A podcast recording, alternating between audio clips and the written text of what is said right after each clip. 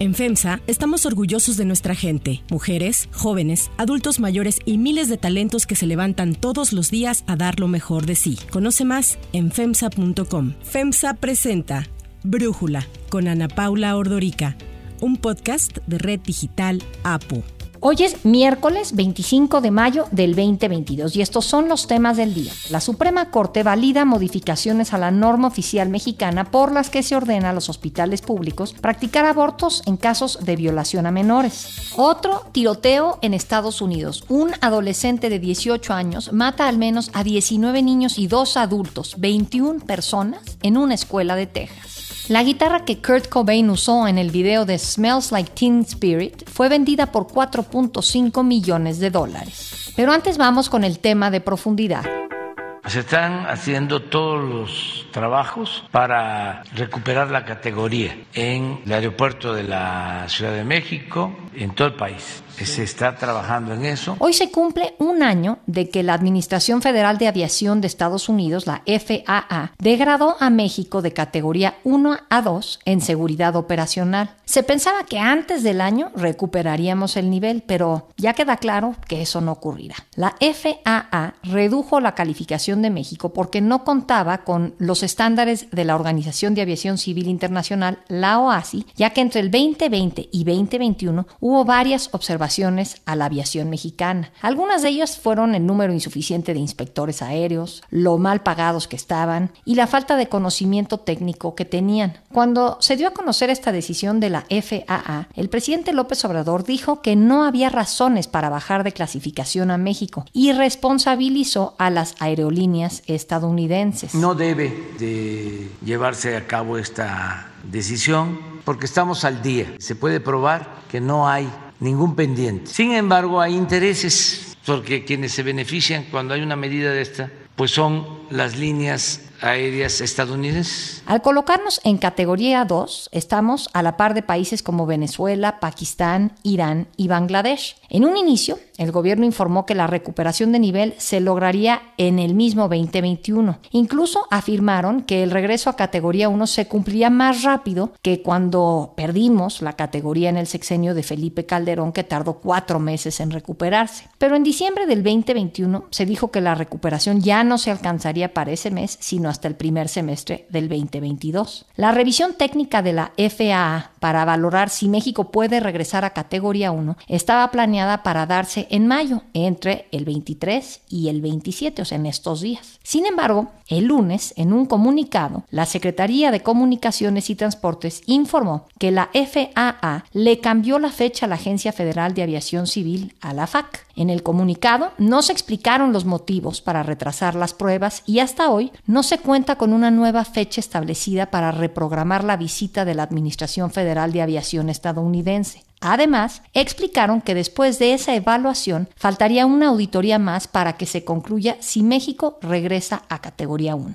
La revisión de la FAA se puso en duda desde hace unas semanas cuando se dio a conocer un incidente en el Aeropuerto Internacional de la Ciudad de México en el que casi chocan dos aviones por una instrucción errónea de la torre de control. Según el Sindicato Nacional de Controladores de Tránsito Aéreo, en el 2022 se han triplicado este tipo de incidentes, registrándose más de 100 accidentes en todo el país, aunque no todos son reportados, y de todos estos el 40% sucedieron precisamente en el aeropuerto de la Ciudad de México. Además, entre diciembre y marzo hubo por lo menos 30 incidentes aéreos graves, 10 de ellos en el Aeropuerto Internacional de la Ciudad de México. Estos accidentes se atribuyen al ineficiente rediseño del espacio aéreo por la convivencia de operaciones entre el aeropuerto de la ciudad y el aeropuerto Felipe Ángeles, el AIFA. También a la sobrecarga de trabajo de los controladores de tránsito aéreo, así como a la falta de personal y de capacitación. Al preguntarle al presidente sobre la existencia de estos problemas con el rediseño del espacio aéreo, así contestó. No, no existe. No, lo que hay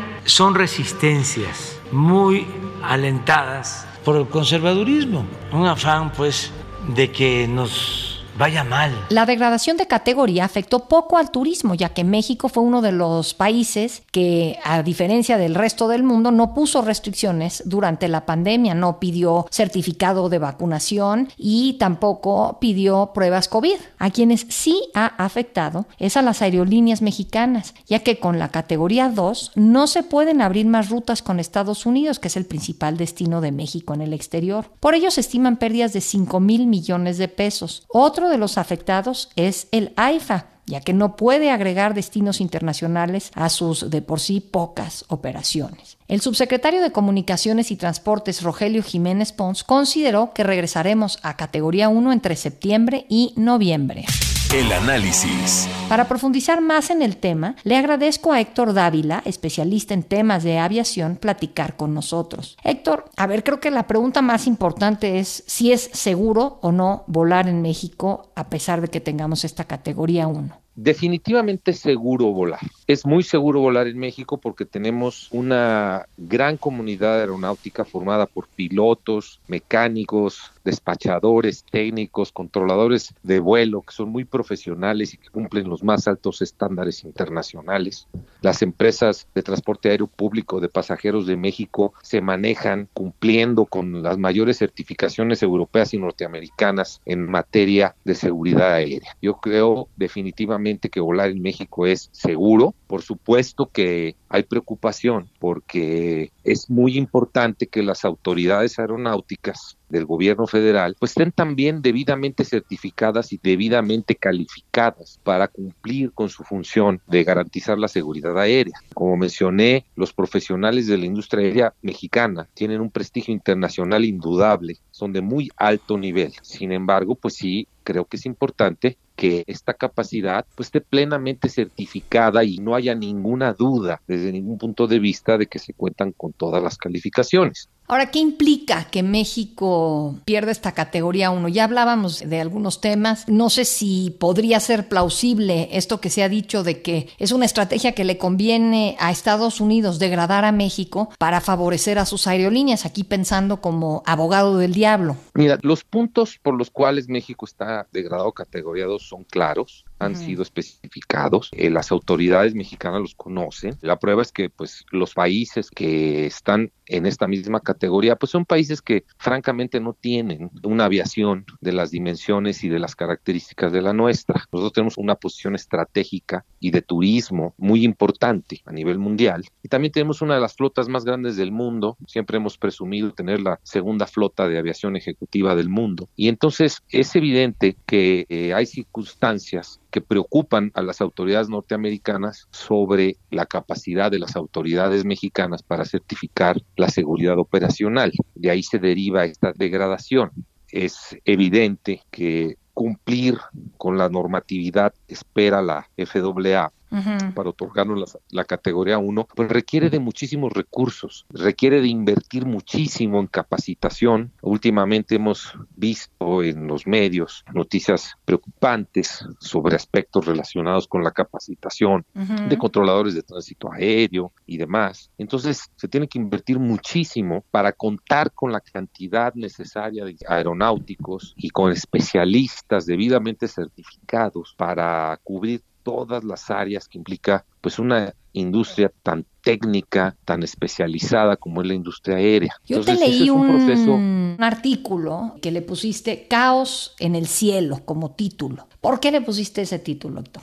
Porque evidentemente se está percibiendo una situación caótica, porque mediáticamente pues se habla alarmistamente de que hay incidentes en el espacio aéreo, de que si el diseño del espacio aéreo pudiera representar riesgos, pero la verdad es que esto es más percepción, en muchos casos es percepción, porque pues un aeropuerto como el de la Ciudad de México, como el de cualquier parte del mundo, va a haber incidentes.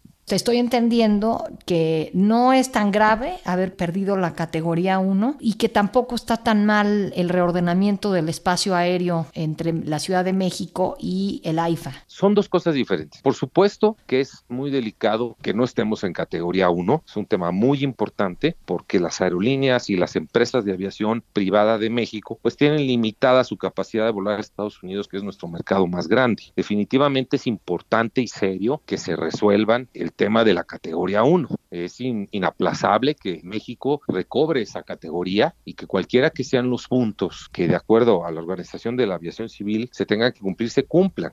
Héctor Dávila, muchísimas gracias por platicar con nosotros y darnos tu análisis.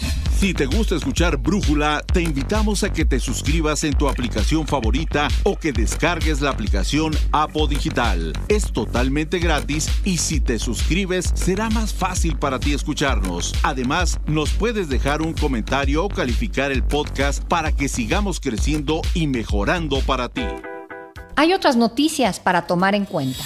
1. Aborto. Obligar a las mujeres o niñas a llevar a término el embarazo derivado de una violación implica un total desconocimiento de su dignidad humana, autonomía y libre desarrollo de la personalidad, además de ser revictimizante y una forma de violencia de género. El Pleno de la Suprema Corte de Justicia validó la constitucionalidad de las modificaciones a la norma oficial mexicana en las que se ordena a los hospitales públicos practicar aborto en caso de violación a menores. La decisión de la Corte surge después de que los congresos de Aguascalientes y Baja California presentaran una controversia constitucional en contra de las modificaciones a la norma con el argumento de que se invadió su competencia respecto a su facultad legislativa relativa al delito de violación o de aborto doloso. Los cambios señalan que las mujeres menores de edad de entre 12 y 17 años pueden recurrir a la interrupción del embarazo en casos de violación sin necesidad de orden judicial o la autorización de sus padres. El proyecto, a cargo del ministro Luis María Aguilar Morales, fue aprobado con nueve votos a favor. El único que se manifestó en contra fue el ministro Mario Pardo Rebolledo, quien argumentó que no se cumplió con los requisitos para la modificación de la norma. Para Brújula, Juan Jesús Garza Onofre, profesor investigador del Instituto de Investigaciones Jurídicas de la UNAM, nos ayuda a entender por qué si el aborto por violación sexual es legal en todo el país, la Corte se pronuncia al respecto. Este es un paso contundente que vuelve a dar la Suprema Corte, en donde los ministros determinaron que el procedimiento se puede llevar bajo el principio de buena fe,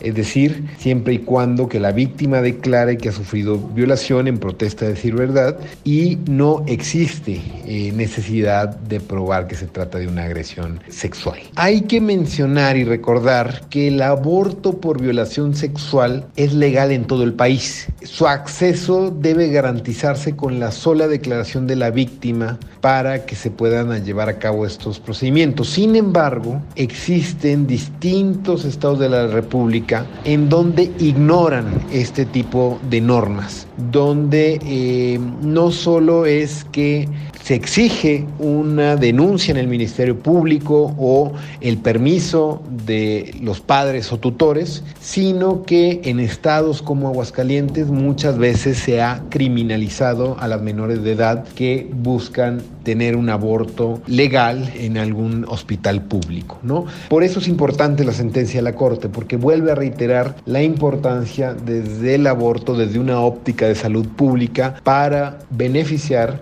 a las mujeres que se encuentran en este margen, ¿no? Creo que también vale la pena mencionar que cualquier persona menor de 12 años de edad requiere, en efecto, eh, la autorización de sus padres. Lo que pasó el día de ayer es solamente para eh, personas que se encuentren entre los 12 y los 17 años. 2. Tiroteo. Otro tiroteo en Estados Unidos. Ayer, un adolescente de 18 años mató al menos a 19 niños y a dos adultos en la escuela primaria Robb en Uvalde, Texas, una ciudad cercana a San Antonio. Los motivos del ataque se desconocen, pero el gobernador de Texas, Greg Abbott, confirmó que el agresor identificado como Salvador Romas también murió. He shot and killed horrifically, incomprehensibly, 14 students uh, and killed a teacher. Mr. Uh, Romas, the shooter, and is believed that responding officers killed him. Romas, estudiante de una secundaria en Ubalde, actuó solo y lo que se sabe hasta ahora es que le disparó primero a su abuela y de ahí se fue a la escuela a matar a compañeros y al maestro. Horas después de los hechos, el presidente Joe Biden, quien volaba de regreso de su gira por Asia, habló con el gobernador Abbott y le ofreció ayuda de la administración federal, además de que ordenó que las banderas ondeen a media asta. Después Biden ofreció un mensaje desde la Casa Blanca en el que pidió a los estadounidenses confrontar al poderoso lobby pro armas del país, a la Asociación Nacional del Rifle. I am sick and tired of it. We have to act. And don't tell me we can't have an impact on this carnage. As a nation, we have to ask when in God's name are we going to stand up to the gun lobby? When in God's name Se trata del tiroteo escolar con mayor número de muertos en la historia del estado y uno de los más mortíferos en todo el país. Sucede después de otros tiroteos masivos en Estados Unidos este mismo mes. El 14 de mayo, un joven también de 18 años mató a tiros a 10 personas en Buffalo, en Nueva York. Al día siguiente, otro hombre bloqueó la puerta de una iglesia en Laguna Woods, California, y disparó contra la congregación matando a una persona e hiriendo a cinco. En los 144 días que van del año, se tiene el registro de al menos 212 tiroteos masivos. Para Brújula, Francisco Villalobos, corresponsal de N en Texas, habla sobre el tiroteo y el problema que enfrenta Estados Unidos desde hace tiempo. Este cáncer que no se va, este cáncer que sucede una y otra, y otra maldita vez aquí en Estados Unidos. Yo llevo 16 años trabajando para Noticias Televisa y Foro TV y te lo juro que ya perdí la cuenta. Ya perdí la cuenta del número de masacres, ya perdí el número de cuenta, el número de veces que se ha dicho que nunca antes en la historia había pasado esto. Como nunca antes en la historia habían matado a tantos niños de kindergarten hace 10 años en Newtown 26 criaturas que ni siquiera de 4 años de edad juraban que por el hecho de haber sido niños predominantemente anglosajones iban por fin a crear en un Senado de los Estados Unidos predominantemente anglosajón un poquito de empatía, un poquito de estamina para poder hacer algo y poder aprobar la más mínima legislación para prevenir este tipo de cosas. No, tristemente 10 años después sigue la misma película. Una vez más los demócratas van a exigir cambio, una vez más los republicanos van a decir ofrecemos nuestros thoughts and prayers, nuestros pensamientos y nuestras oraciones y una vez más el presidente de los Estados Unidos, en este caso le va a tocar a Joe Biden, hablar ante la nación, mostrar su empatía, decir que va a haber cambio ante un país que poco a poco ya ha perdido la fe ante sus legisladores de que va a haber algún tipo de cambio. 3. Kurt Cobain. La guitarra que el vocalista de Nirvana, Kurt Cobain, usó en el video de Smells Like Teen Spirit de 1991, una Fender Mustang, se vendió este fin de semana en una subasta en 4.5 millones de dólares. La oferta ganadora vino del director ejecutivo del equipo de la NFL Indianapolis Colts, Jim Irsay, cuyo patrimonio es valuado por la revista Forbes en 3.500 millones de dólares. La firma Julian's Auction House, encargada de la subasta, anunció que la familia Cobain donará una parte de las ganancias a la organización Kicking the Stigma, que lucha por concientizar sobre la salud mental.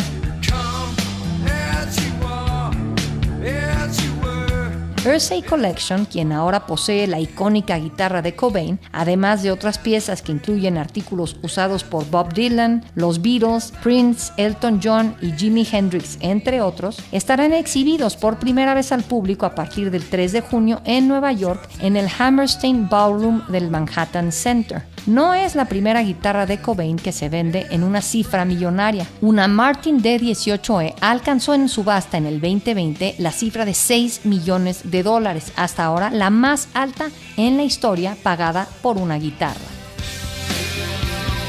Smells Like Teen Spirit forma parte de Nevermind, el álbum que alcanzó la certificación de disco de oro apenas a unas semanas del lanzamiento del video de este tema al que se le atribuye la popularidad de la banda.